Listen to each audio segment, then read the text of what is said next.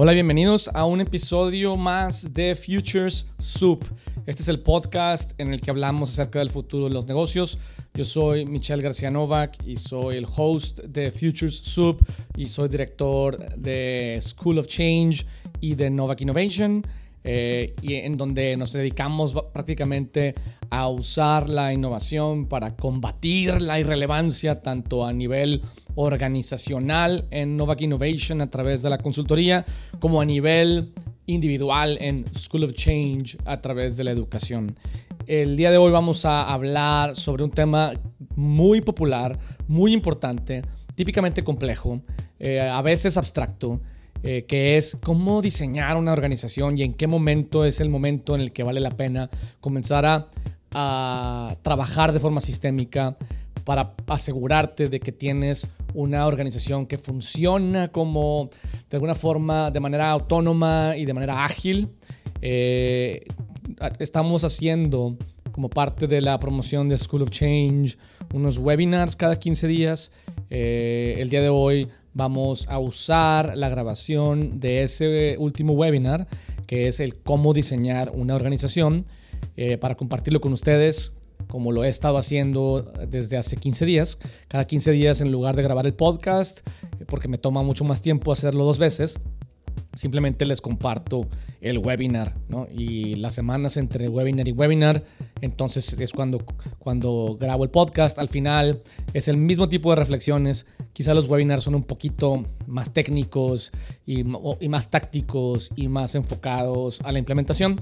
Eh, en esta ocasión, este webinar, como les decía, vamos a compartir los seis síntomas que típicamente enfrentamos las empresas cuando entramos a, cuando estamos en el proceso de maduración.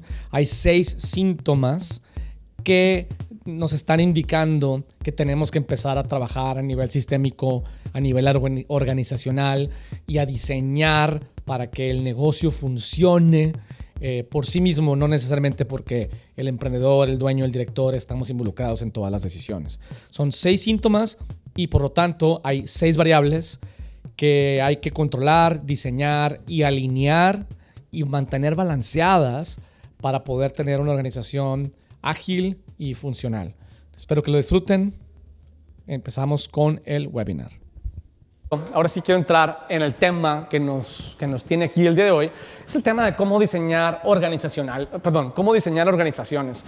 Creo que es un tema, como les decía, es un tema abstracto, complejo, pero eh, he encontrado un par, bueno, particularmente un framework que, que tengo muchos años de haber encontrado, eh, que, que, es el que voy a usar el día de hoy para exponer mi punto de vista. Entonces, primero tratando de entrar como en por qué y en qué momento es, cuando empieza a ser necesario el empezar a pensar de forma sistemática en relación a, la creación de una organización. ¿no? Eh, yo creo que, como ustedes saben, hay muchas maneras de ver las etapas por las que pasa un negocio, dependiendo del autor o de la fuente. Pueden ser cuatro, pueden ser seis, pueden ser más. Aquí yo escogí uno simplemente para, para usarlo como referencia hoy.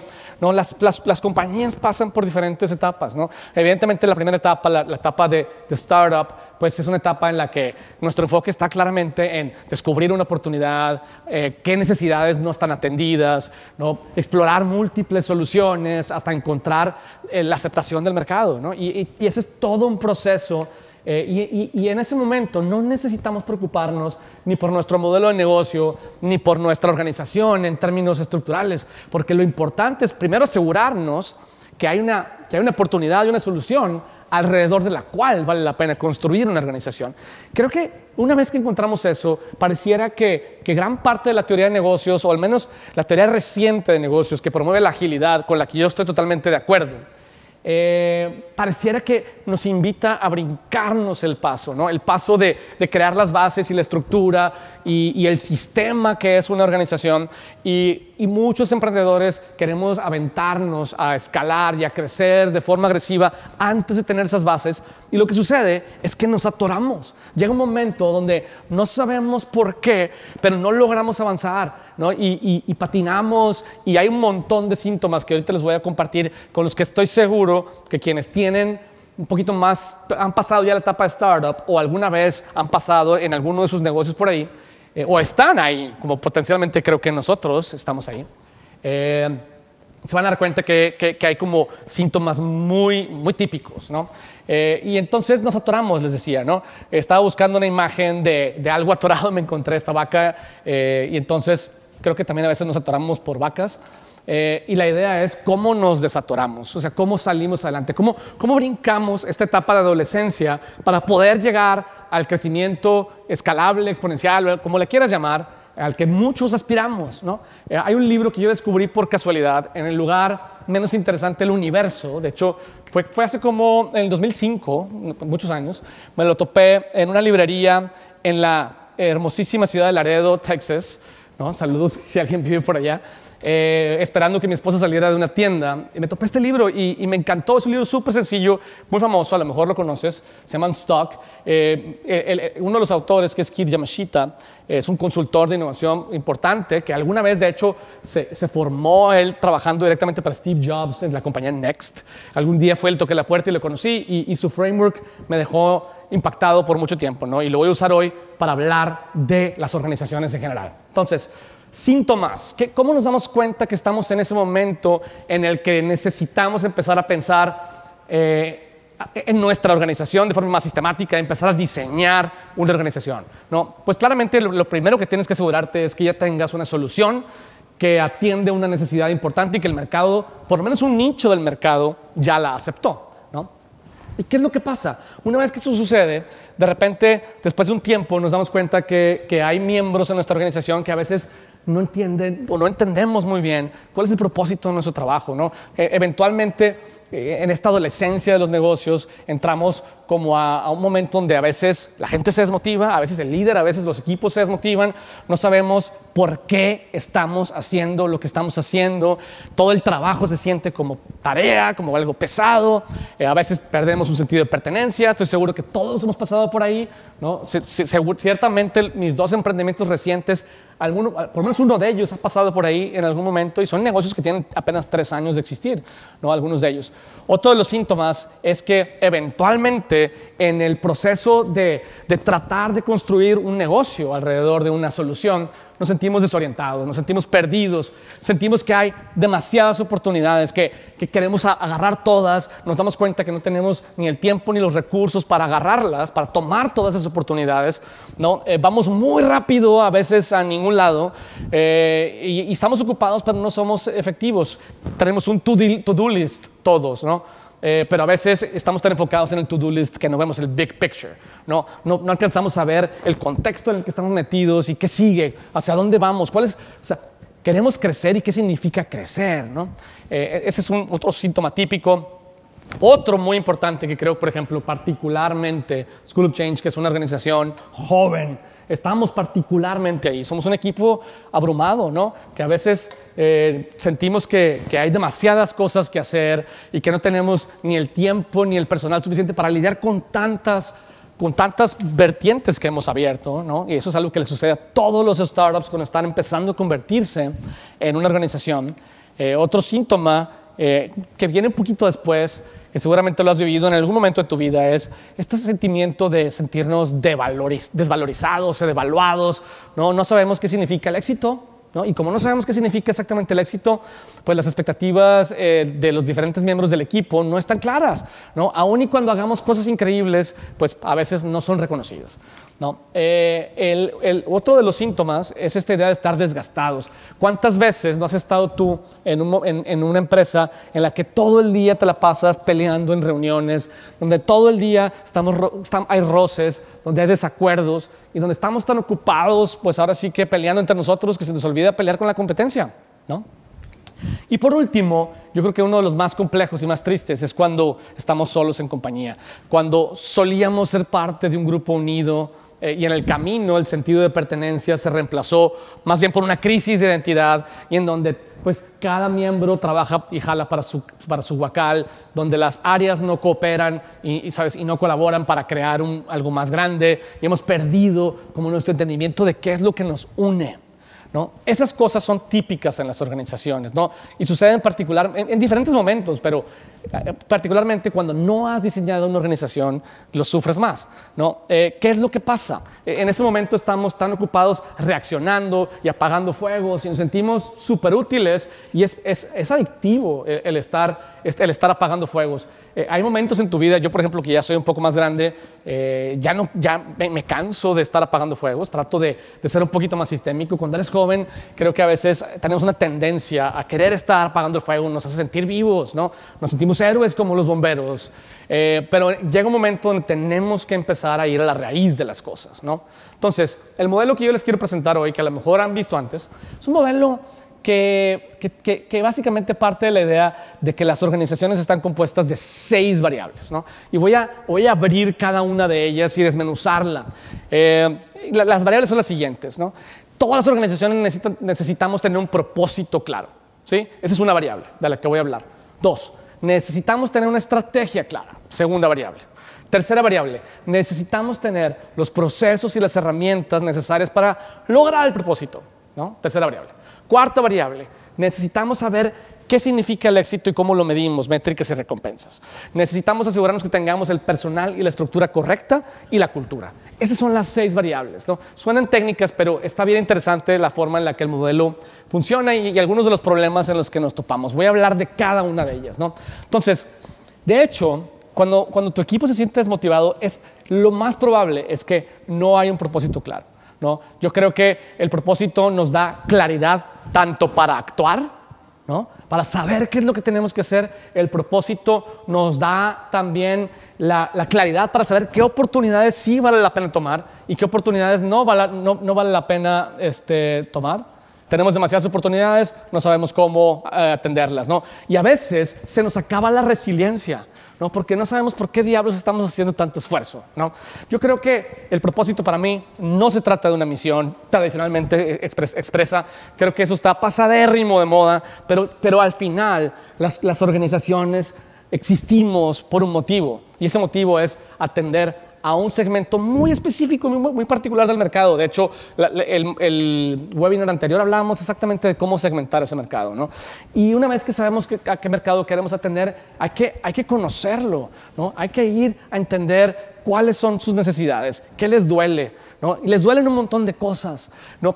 Y encontrar cuáles son las que más les importan. Y dentro de toda esa lista de cosas que le importa a tu mercado, cuáles son las que tú puedes atender, ¿no? Las que están alineadas con tu ethos, con tu esencia, con tu pasión y con tus capacidades ¿no? organizacionales, para que, puedas, para que puedas expresar una propuesta de valor. Yo creo que la, la, misión contemporánea es la propuesta de valor. Esa es la mejor forma de expresarla, porque la propuesta de valor te dice, ¿qué segmento específicamente estás tratando de atender? ¿No? ¿Qué, qué, qué, qué aspiraciones estás tratando de, que, de ayudar a ese segmento a alcanzar? ¿No? ¿Y qué tipo de necesidades o dolores tienes que atender, tres o cuatro máximo, para que ese segmento del mercado logre lo que está buscando. ¿no? Eh, y eso es importante. Este framework, si ven abajo, tiene unas partes que están como en transparencia, porque las voy a usar más adelante. Entonces, ese es yo creo que lo que, lo que, lo que tenemos que hacer para tener un propósito claro. Ahora, hay que tener cuidado, porque, porque cuando tenemos un propósito demasiado claro, y demasiado grande. No importa que, tengamos claridad de por qué estamos aquí, qué segmento vamos a atender, cuáles son sus necesidades más importantes, cuáles son las que queremos resolver, ¿no? enamorándonos de ese problema. Si no logramos nada, si no logramos alinear el resto de las variables a ese propósito, y eso es algo que es difícil y en mi opinión es uno de los pilares de la estrategia de negocio, ¿no? el poder alinear cada una de las variables al cumplimiento de tu propuesta de valor, básicamente. Tu propuesta de valor es tu marca, es tu promesa que le haces al mundo y es tu razón de existir. ¿no? Esa es la primera. Ahora voy a pasar a la segunda. Voy a tomar un poco de agua antes. Entonces, eh, nos sentimos desmotivados porque no tenemos un propósito. La segunda es, nos sentimos a veces perdidos o desorientados porque, porque no tenemos una estrategia clara. Yo creo que es muy común, particularmente en los startups, no, tener, a lo mejor los startups a veces tienen el propósito bastante claro, pero, la, pero a veces la estrategia nos cuesta, nos cuesta mucho y nos cuesta mucho pues porque creo que se ha creado una, disciplina alrededor de la estrategia muy compleja y, que básicamente requiere una expertise y, yo quisiera simplificarla, ¿no? porque me parece a mí, es uno de los temas que más me gustan y más me interesan. Yo, yo pensaría en tu caso alrededor de la estrategia como, ok, si, si mi propósito es la propuesta de valores, a quién quiero atender y qué problema tiene, mi estrategia es ¿Cómo se lo voy a resolver? ¿Qué tipo de producto y qué tipo de servicio le voy a entregar a ese mercado para asegurarme de que atienda ese dolor y que les ayude a llegar a esa aspiración? ¿no? Entonces, es básicamente la forma inteligente de lograr el propósito. ¿no? Y, y para mí es estrategia es estrategia de producto y servicio. Hay mucho más alrededor de la estrategia, pero para fines prácticos del tema de hoy creo que es suficiente, ¿no? Si ya tenemos esa propuesta de valor ahí arriba, entonces tenemos que empezar a atar los cabos de manera muy, muy apretada y apretar los tornillos, porque decir, si yo me dedico a resolver estos tres tipos de necesidades o dolores, pues entonces los atributos y los beneficios y las funcionalidades que mi producto o servicio debe ofrecer deben estar perfectas, que es el tercer renglón, deben estar perfectamente alineadas a esas necesidades. Porque si no, entonces de nada sirve meter una funcionalidad o de nada sirve meter, sabes, a, veces metemos bells and whistles de cosas que no son relevantes y que no están perfectamente alineadas cuando claramente, cuando un negocio está empezando, tiene pocos recursos, poco tiempo, poca energía. ¿No? Para, para, para, irlo bajando y traduciendo, decir, ¿qué es lo que quiero que sienta ¿no? mi, mi, mi cliente cuando interactúa con mi producto y servicio? ¿no? ¿Cómo quiero, qué, quiero que, qué acciones quiero que, que tome? ¿Qué pensamientos y qué emociones creo que en él? Porque estoy traduciendo lo abstracto de la propuesta de valor a exactamente cómo quiero que mi cliente se sienta. Eso es parte de la estrategia de producto. Otra, otra parte de la estrategia es la estrategia de mercado. ¿no? Si, bien yo ya sé qué producto ofrezco y qué, y qué funcionalidades tiene, pues esas funcionalidades pueden ser con mayor o menor desempeño que la competencia y pueden ser más caras o más baratas que la, que la competencia. ¿no? Y aquí se me generan cuatro o cinco opciones. ¿no? Una opción típica, yo creo que la que todos queremos por default es quiero ser el de mayor desempeño y el más caro. ¿no? Todos, todos aspiramos a eso. Pero la única posibilidad que tienes de ser el producto de mayor calidad y más caro, solamente va a ser un buen negocio eso si hay un nicho de mercado que es grande y que nadie lo ha atendido, que nadie se ha dado cuenta que eso es algo que les duele. Entonces, tú al tú ser el único puedes tener el mejor desempeño y puedes cobrar pues lo, más que puedas. ¿no? esa es la típica estrategia de diferenciación. Otra estrategia también eh, común es la estrategia dominante, que de hecho no sé si mi ventana se alcanza a ver también ahí, o nada más se ve mi presentación. Se ve tu, tu ventana y tu presentación. Entonces la ventana estorba. Entonces la voy a... ¿No? Ah, ok, muy bien, perdón. Entonces la estrategia dominante es básicamente es, soy el más desempeño y menos caro. Y esa es una, es una estrategia bien interesante, ¿no? Que hasta hace algunos años era una estrategia que, era considerada loca, pero, pero muchas compañías innovadoras han logrado encontrar ese sweet spot pero no es un sweet spot en el que empiezas. Típicamente es un sweet spot al que eventualmente llegas. ¿no? Eh, y eso te ayuda a atender mercados que están mal atendidos o incluso algunos mercados que están sobreatendidos. ¿no? Otra estrategia interesante que es la de menos caro y menos desempeño yo creo que es la que nos toca a muchos de los emprendedores. Es, yo voy a escoger nada más pocas funcionalidades, no voy a ser el que tenga mayor desempeño en general y voy a hacer lo más accesible posible, porque si estoy haciendo innovación, necesito tener pocas barreras y poca fricción para que mis clientes me adopten, ¿no? Que es la estrategia disruptiva. Y, luego está la oportuna, que esta es la que todos odiamos, ¿no? Eh, es el producto más caro y más chafo que, se vale. Hay compañías que aunque no lo creas lo hacen a propósito y esa es su estrategia, como por ejemplo la comida que compras en el cine es la más mala y la más cara. O la comida que compras en el aeropuerto es la más mala y la más cara. ¿no? Eh, y por último está la estrategia sostenida. Soy una compañía establecida que ya tiene un, grupo de clientes y simplemente les doy un poquito más por un poquito menos. ¿no? Entonces, ese es a grandes rasgos la estrategia. También la estrategia hay que tener cuidado porque aun y cuando tengamos un propósito claro, una estrategia bien establecida y todas las variables alineadas, es probable que estemos alineados hacia un momento equivocado. Es probable que el mercado haya cambiado, es probable que el mundo se haya movido y no nos hemos dado cuenta. Y entonces no hay garantía de que las cosas van a funcionar si no estamos también en sintonía, ¿no? en sintonía con el mundo y con, y con la velocidad a la que va nuestra industria. Esa fue la segunda. Esa fue la más larga, by the way.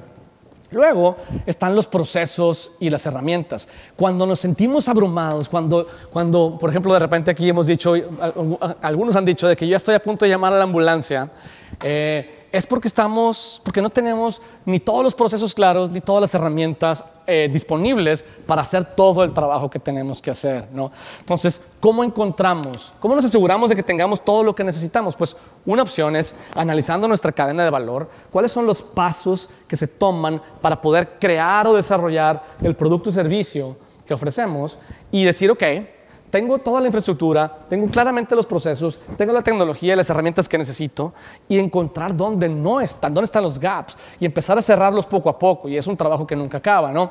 También no nada más la cadena de valor, sino la experiencia. Del otro lado de la línea de interacción está la experiencia de tu cliente. Y tienes que asegurarte que también tengas la tecnología, la infraestructura, los procesos y las herramientas para atender a ese cliente, no nada más para desarrollar tu producto o servicio. ¿no? Eh, entonces, eh, también otra, otra advertencia es, los procesos y las herramientas son importantes, pero hay que tener cuidado de que no acaben al centro de tu organización. es cuando nos volvemos locos por el protocolo. Yo creo que muchas, muchas, muchas compañías, particularmente en México, en el norte del país, eh, pues los procesos se vuelven el, el, centro y su razón de existir. ¿No? Y entonces nos, volvemos, valoramos más los, los, procesos y la documentación y los reportes que el propósito y el valor que le entregamos a nuestros clientes. Esa es la tercera. Vamos por la cuarta. No, la cuarta variable es, una, es una, variable en la que yo no soy tan experto, pero tengo algunas maneras de explicarlo. Creo que es la métricas y recompensas. Cuando tú o tu, o tu equipo se siente devaluado, cuando dicen, oye, yo aquí me la parto, pero, pero no, no, no me siento reconocido, es porque no, no tenemos las métricas correctas ni las recompensas correctas. ¿no? Eh, por ejemplo, aquí la mejor manera que encontré de explicar esto es, estos cuatro de arriba son los pilares de la propuesta de valor con la que inició Novak Innovation, esta compañía de consultoría que también dirijo.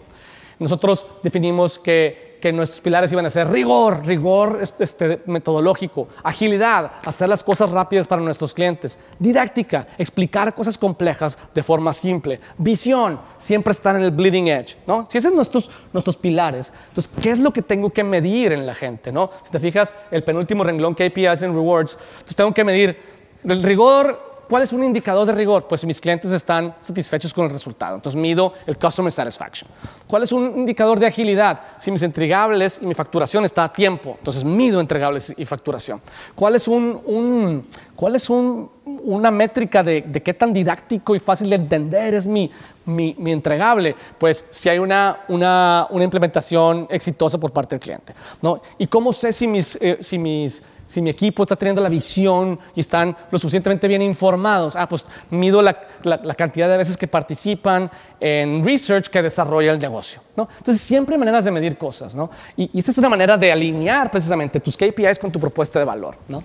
Eh, también, insisto, siempre todos los extremos son malos. Cuando tú pones las métricas y les das demasiada importancia a las métricas y a los rewards, puedes crear una cultura transaccional. Eh, hay, hay muchas compañías de alto desempeño que le dan tanta importancia y todo el mundo cumple, pero se olvidan del propósito. Me ha tocado estar en compañías, por ejemplo, que todo el mundo tiene que estar súper bien entrenado y tomar todos los cursos, ¿no? Y todo el mundo cumple, ¿Cómo le hacemos para cumplir? No sé. Entonces juegas al sistema. Entonces el gerente se asegura de que todos sus empleados tomen el, examen, aunque les dé las respuestas, ¿no? Por ejemplo.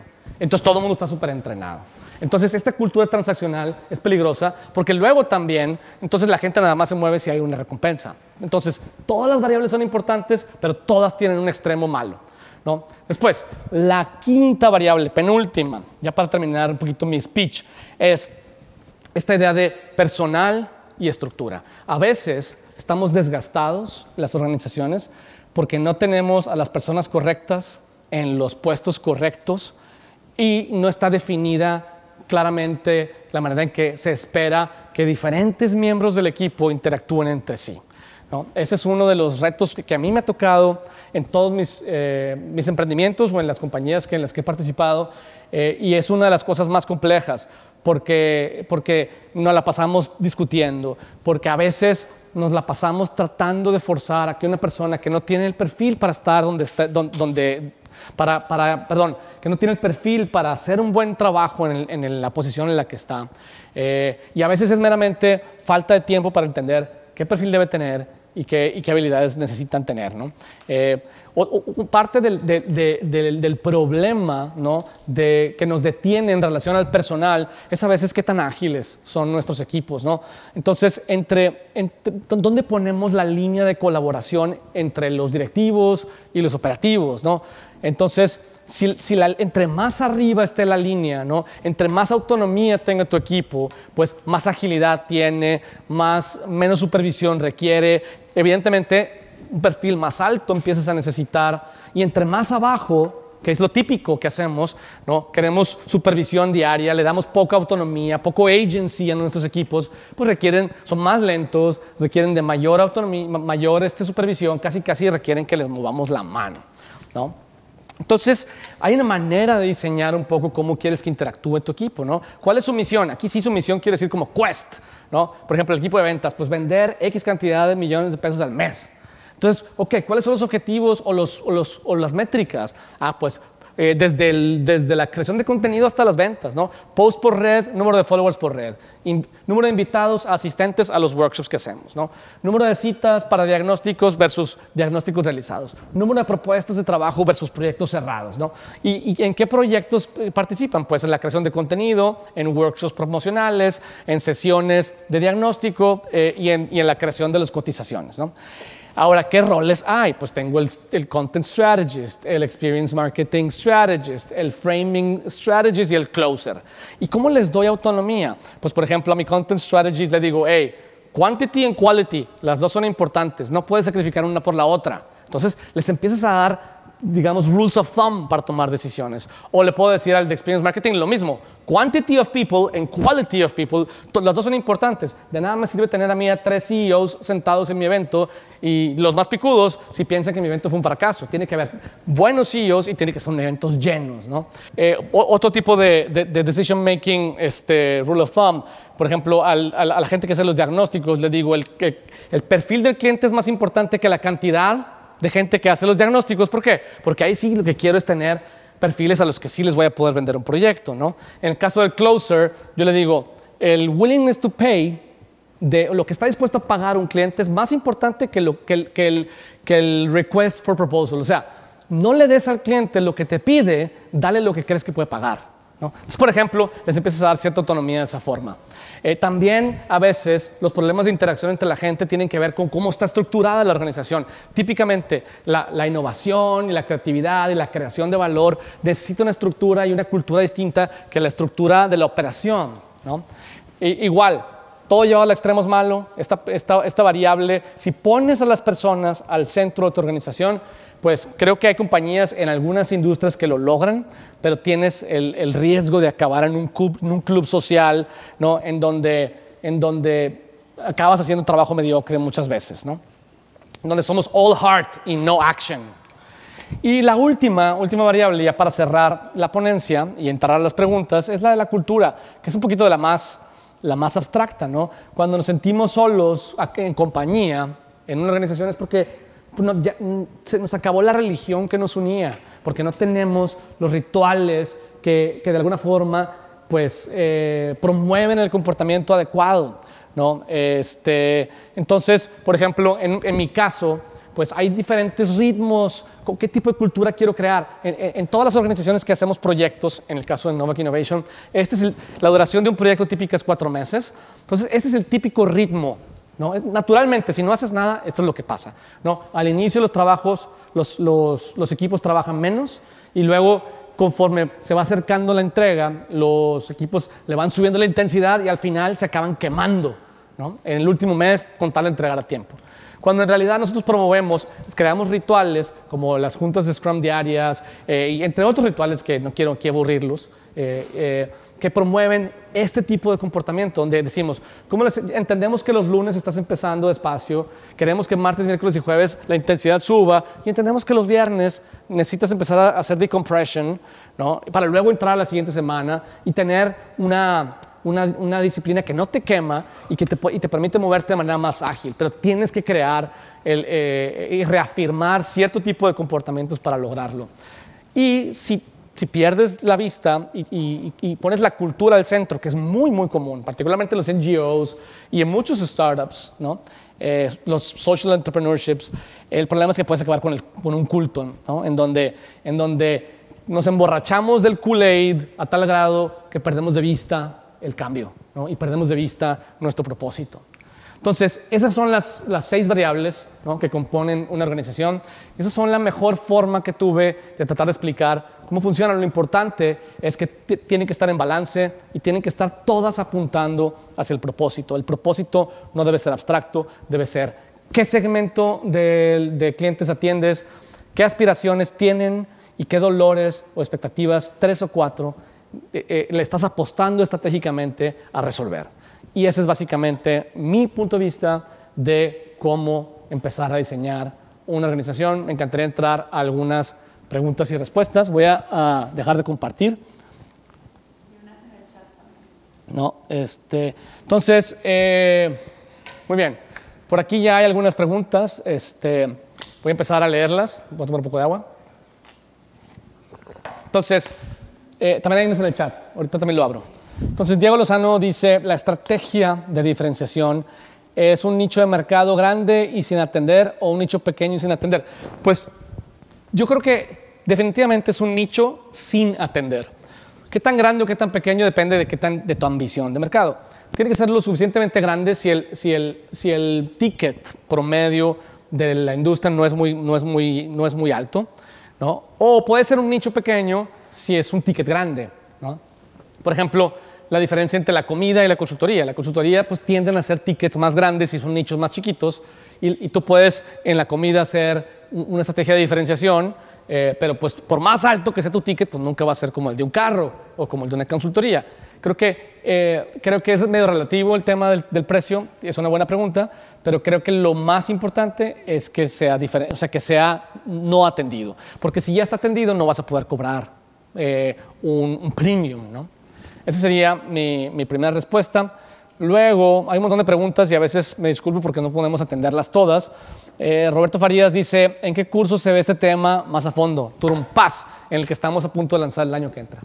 ¿no? Estamos creando un programa que se llama, este, es un Business Design Journey y que precisamente va a ayudar a personas que están creando un, una, una, compañía nueva a hacerlo desde el entendimiento de quiénes son, cuáles son sus aspiraciones, eh, para poder escoger la oportunidad correcta, desarrollar la propuesta de valor y luego desarrollar una organización eh, de, forma, de forma ágil. Ese es algo que, que, que estamos trabajando.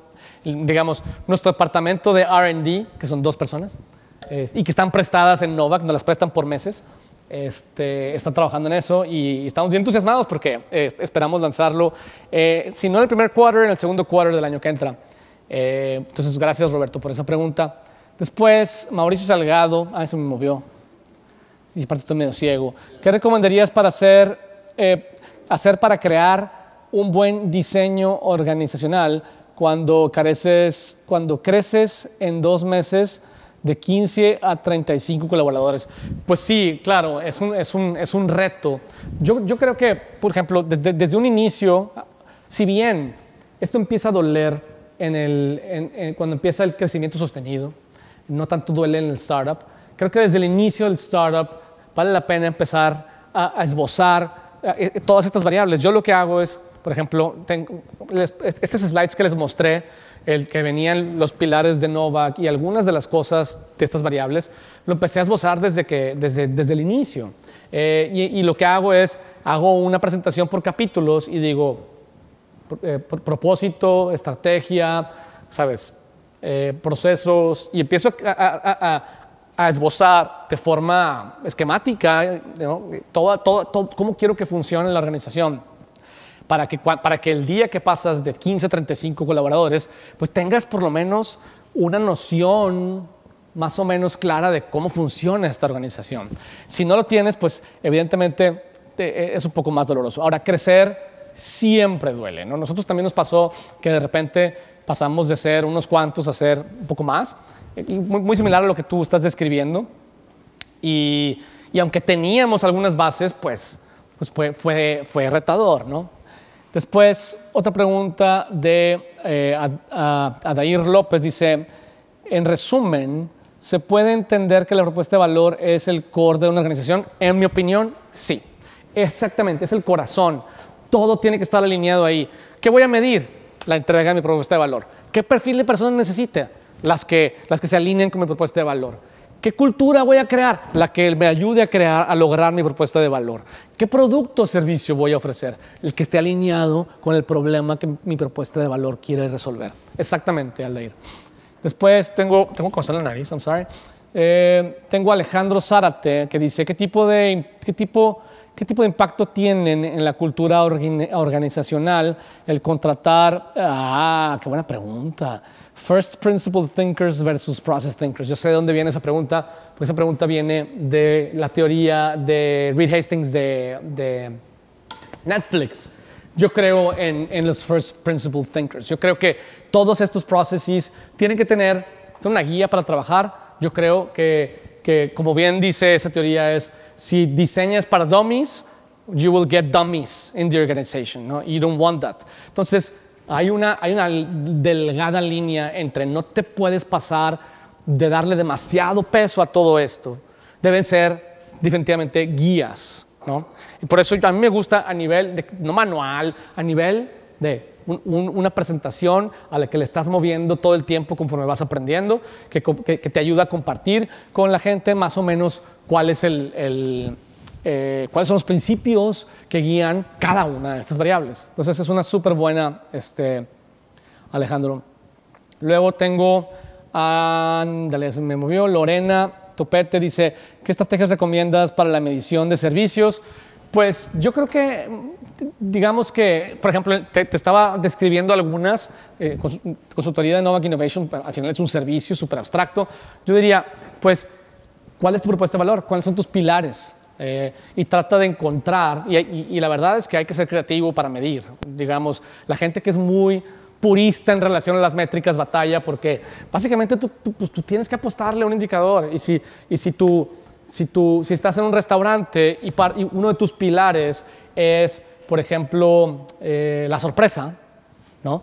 Entonces, ¿cómo puedo medir? Estoy pensando en voz alta, by the way. ¿Cómo puedo medir qué, tan, qué tanto sorprendía a mi cliente? Y claro, le puedo poner una encuesta al final, pero eso no, no, no, no está chido, ¿no? Entonces, a lo mejor, este, pues puedo, puedo ver si la conversación es acerca de la comida en lugar de que la, de que la comida esté en el background. Pues entonces puedo tener meseros, pues es una tontería, ¿eh? pero decir, ah, la gente está hablando de la comida en lugar de que la gente esté hablando de la lluvia o del frío que hace allá afuera. Eh, y te pones creativo y, eventualmente vas a encontrar una manera sistemática de hacerlo. A lo mejor al principio no es tan escalable, pero, pero yo creo en que es mejor medir cosas abstractas o, y cualitativas y, difíciles que no medir nada. ¿no? Entonces, ese, esa sería mi recomendación. Luego, Anonymous atendí, muy bien. las estrategias de mercado están alineadas al, framework de Just to be Done. Yes, exactamente. De hecho, es un framework de Anthony eh, Ulwick del libro de Just to be Done. Exactamente. Después dice eh, Anonymous Atendí, hola, gracias por el contenido. Si apenas estamos en búsqueda de un modelo de negocio óptimo, una propuesta de valor, ¿crees que, que, que, que es prudente diseñar la organización? Creo que es, prudente irla esbozando, como decía hace rato. Este, yo, yo pienso que, que, no vale la pena clavarte mucho hasta que no tengas claridad de que tienes un producto o servicio y que el mercado lo acepta. Porque si no estás creando una, una potencial organización alrededor de un producto o servicio que no sabes si va a funcionar. Y en el momento que necesites pivotear, pues entonces todo este diseño ya no te sirve. Sí creo que, que es una reflexión disciplinada que, que, vale la pena tener. ¿no? Eh, eh, a nivel principled, como decíamos ahorita, eh, no a nivel de, manuales que, son inamovibles y que luego se guardan en un cajón. Roberto Farías dice, súper bien, felicidades, tendrás, tendrá tema de pricing. Bueno, el, modelo de, de, de, Ulwick, el que mencionaba de estrategia de mercado, eh, habla un poquito de, de, qué tan caro, qué tan barato. digamos, no traigo aquí un tema de pricing en particular. Yo creo que el pricing eh, yo no conozco teorías que, necesariamente funcionen. Yo en el tema de pricing creo que es un, es un tema, por ejemplo, puedes usar behavioral economics para entender cómo la gente toma decisiones y eso te puede ayudar un poquito a establecer tu estrategia de pricing, eh, pero creo que no hay más que la experimentación.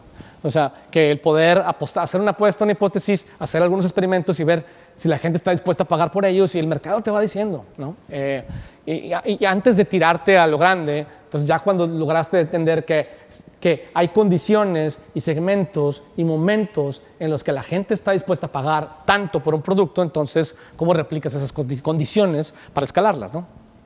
Ese sería mi, mi respuesta. Después, Rodrigo Parra dice, para tener una organización, eh, parte de tener una organización en una etapa de startup, considero es importante generar un sentido de, de identidad, definitivamente, con los integrantes de tu equipo de trabajo. ¿Qué puede hacer un director cuando el startup pasa por un momento difícil y el equipo de trabajo se desmotiva? También el equipo propone y propone y el director no parece tomar acción, me parece que tú eres parte del equipo, eh, por lo visto, eh, aunque yo he sido ese director. Eh, creo que, que, es un tema de propósito. Creo que como director a veces también es, es, difícil. A mí me toca a veces invitar personas a, a una reunión para que aporten y luego estoy criticando las aportaciones que hacen porque no hacen sentido con, con, con mi idea. ¿no? y a veces yo personalmente, digamos, si yo fuera tu director, yo explicaría, ¿sabes qué? No es que te esté, que, no le esté dando valor a tu aportación, sino que para mí es como jugar luchitas el tener una junta. Es, tú me das una idea y a mí, entonces yo trato de defender mi argumento y si logro defenderlo, entonces me convenzo de que, de que voy bien. Eh, pero si no logro defenderlo y tu idea me lo, me lo craquea un poquito, entonces digo, ah, hay algo ahí. Y entonces construyo sobre tu idea, pero creo que a veces no siempre... Eh, ay, Ok. Ya cacharon aquí todos nuestros. Ahí voy. A veces no, no, explicamos bien a nuestros equipos qué es la expectativa. La expectativa es que, tengamos aquí un wrestling match, ¿no? un sparring match, y hay perfiles para eso y otros no. Eh, también creo que cuando el propósito no está claro, pues las ideas, eh, a, a lo mejor el director tiene el propósito claro en su mente, pero no está bien disperso ese propósito con el equipo y entonces el equipo propone cosas que no vienen al caso, ¿no? Y no es culpa del equipo. ¿Qué pasó? Están riendo. ah, creo que se nos está cayendo el saco a todos aquí, en cañón. Muy bien. Eh, ¿Qué estrategia corporativa eh, para la toma de decisiones recomiendas cuando los directivos de la empresa son familiares? y el negocio comienza a crecer de manera exponencial. ¡Wow! Yo creo que las empresas familiares son todo un reto. Eh, yo estuve en una, todavía soy socio en una, en la que decidí dejar de operar precisamente porque la dinámica familiar es un, es un reto importante. Yo creo que, pues sí, o sea, las empresas familiares son parte de la economía mexicana eh, y de muchos países. Eh, yo creo que entre, ahí sí tienes que ser un poco más institucional. ¿no? Hay, un sentido de entitlement de, los familiares que es muy natural, que, a veces se convierte en una lucha de egos, en una, eh, pues de caprichos de diferentes miembros de la organización eh, y algunas empresas familiares mantienen la paz dejando que cada familiar haga lo que le ronca. Este, es, difícil, creo que ahí sí requiere haber reglas súper importantes, pero si el fundador o el, o, el, o el, director de segunda generación no tiene el empowerment para, para, establecer esas reglas, pues acaba en el caos y por eso las compañías familiares son las que más batallan para, para adaptarse rápido al cambio. Entonces es una buena pregunta. Una pregunta más que tengo aquí, una pregunta larga de Adrián Espinosa. Dice, el diagnóstico que compartiste inicialmente me parece muy acorde a lo que vimos en muchas empresas Tal vez parece que algunos eh, sentimos que leíste el diagnóstico nuestro. Pues ese está muy, está muy bueno. Eh, quiere decir que, que, pues que resuena, ¿no? Les dije. Dice, en, en, su experiencia han visto un cambio radical con resultados medibles al implementar esta metodología. ¿En cuánto tiempo promedio se logra adaptar al cambio? Es difícil, depende mucho de la voluntad y de, la, y de los recursos. Por ejemplo, cuando las compañías tienen la pistola encima, tienen más voluntad para cambiar, pero a veces la pistola encima nos hace tener menos recursos, entonces es un reto. Eh, yo pienso que este es un trabajo que nunca termina, no es tanto una implementación, pero sí creo que la primera versión de algo como esto debe tomar un año en implementarse. Eh, creo que puedes muy bien en, en seis semanas ¿sabes? Hacer workshops con diferentes miembros de, los diferentes equipos y poder llegar como a un acuerdo de, que, de, cuáles son, de cuál es el, propósito, la estrategia, eh, qué, qué, vamos a medir, qué perfil necesitamos y qué estructura y demás. Pero el llevar ese acuerdo a la implementación, pues es, mucho estira y afloja y mucho aprender en el proceso y se requiere mucha conciencia de parte de los miembros del equipo y de los directivos de que, de que las cosas no son perfectas y que no salen bien en la primera y de que nadie tiene la receta mágica. Yo siempre les digo aquí a, mi, a mis compañeros, si yo tuviera, porque a veces me piden la receta mágica, digo, si yo la tuviera la receta mágica no estaría sentado aquí, ¿no? Tendría una fila de gente diciéndome, shut up and take my money, ¿no? Tenemos algunas recetas medio mágicas, pero no son perfectas. Eh, entonces, eh, pues sí, hay que tener como, como compañía una cultura de, de, experimentación hasta encontrar que funciona, ¿no? En cualquier metodología, cualquier sistema que quieras implementar eh, en las organizaciones. Sí se puede, pero se requiere un, director convencido, disciplinado este, y dispuesto a no ser popular al principio. Y eso, eso no es tan común, ¿no? Eh, particularmente si no eres el dueño. Cuando eres el dueño, pues es más fácil. Eh, el mercado de emprendedores de estas estrategias en sí, cómo trabajar con nuevas marcas y organizaciones que no tienen recursos. Esa es la razón por la que existe School of Change. Cuando yo, eh, cuando yo era director de CEDIM, eh, uno que es una compañía mediana al final, uno de mis retos era ese, ¿no? precisamente, de hecho, el, autor del libro, que es Kid Yamashita, ¿no? yo cuando vi este libro dije, esto es lo que yo necesito, entonces pues fui de necio a buscar a, a que Kid Yamashita me atendiera, uh, nada más una oficina en San Francisco y fui y logré que me atendieran, pero pues casi casi pues que como les di cosita yo creo. y, y, no es fácil, me dijeron en aquel tiempo, ¿no? Me dijeron, Michelle, pues mis clientes son Apple, eBay y no sé quién más. y yo dije, pero, pero yo te lo juro que puedo ser un cliente bien chido. Me dijeron, bueno, pues mándame tu plan estratégico, que no tenía, y vemos si, si, si te damos el tiempo. ¿no? Y para empezar, no hubiera podido ni pagarles. ¿no? Eh, esta es la razón por la, que, tenemos no nada más a Novak Innovation, sino School of Change, porque School of Change pretende ser este lugar en donde podemos empoderar a los individuos, a los, startups y a los emprendedores, porque esa metodología que si bien en Novak la entregamos vía consultoría, aquí la entregamos vía educación y empowerment. Y esa es un poco la razón de ser. ¿no? Entonces, buena pregunta. Eh, voy a contestar por ahí una pregunta de Víctor Herminio Sánchez. Dice, cómo ir modificando los sueldos de una empresa que, crece muy rápido y las personas van tomando más responsabilidades por el crecimiento y, no se sientan que no les pagan suficiente.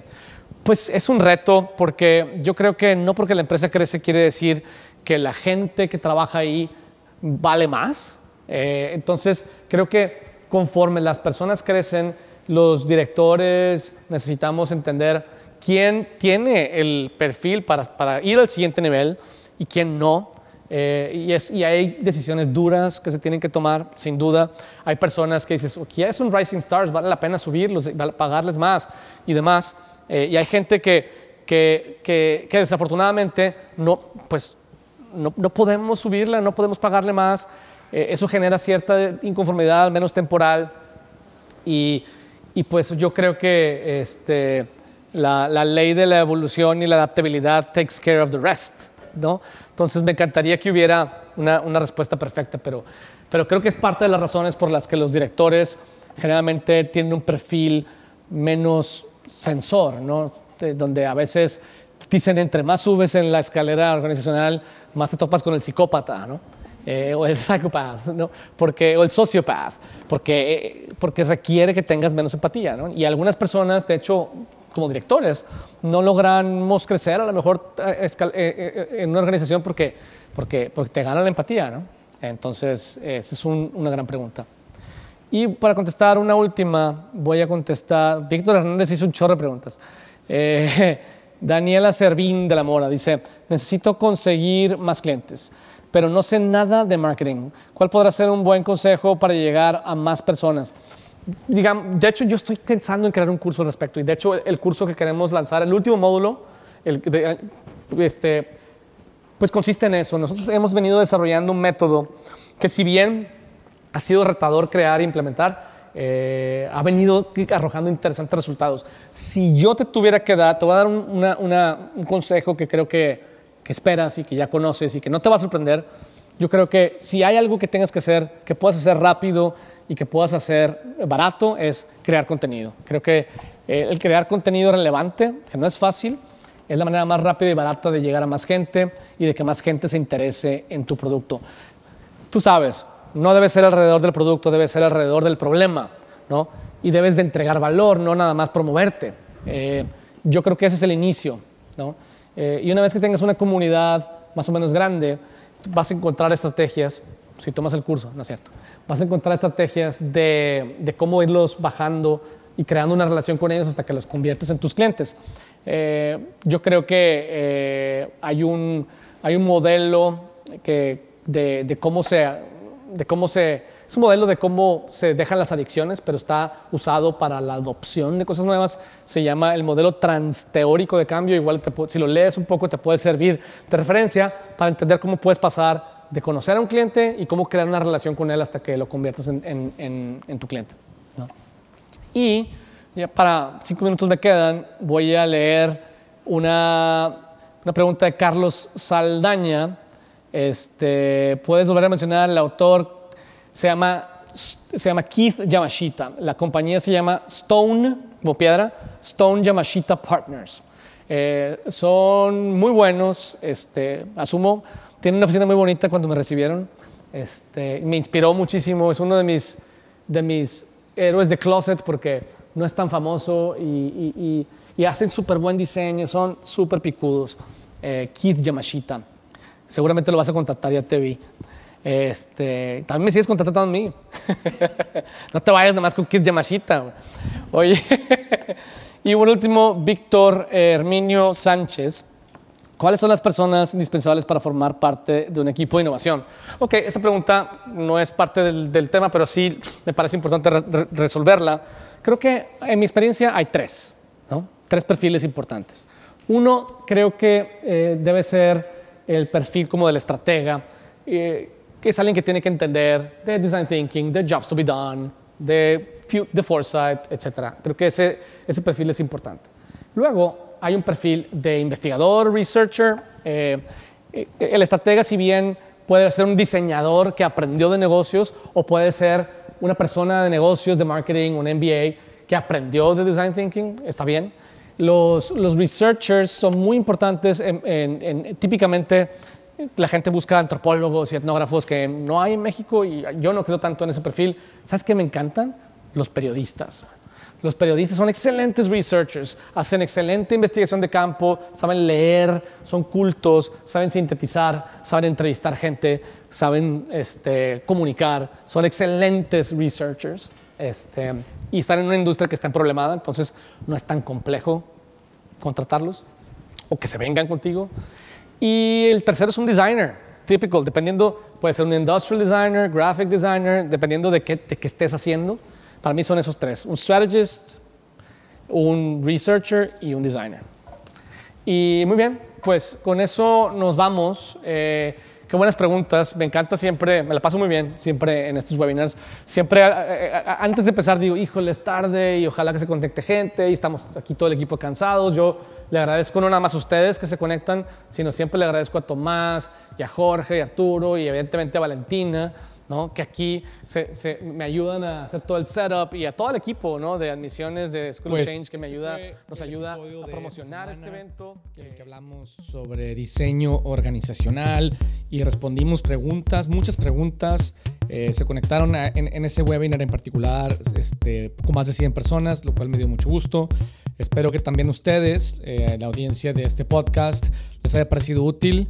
Eh, les recuerdo que este webinar lo voy a subir al canal de YouTube de Michael García Novak. Por si acaso quieren tener acceso al material visual que compartí, es, un poco, deja un poco más claro eh, algunos de los temas que se compartieron aquí. Y nada, yo espero verlos de nuevo en semana que entra, en el siguiente episodio del podcast. A veces lo saco el lunes, a veces el martes, a veces el miércoles, dependiendo de cómo me vaya en la vida. Entonces, pues a quienes se conectan frecuentemente, como siempre, les agradezco mucho su atención.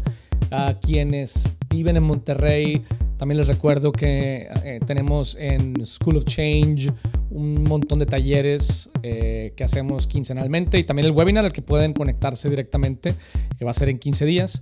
Y nada, seguimos por aquí conectados, comentarios, también podemos intercambiar mensajes vía direct message en Instagram, Michael García Novak. Y seguimos en contacto. Hasta pronto.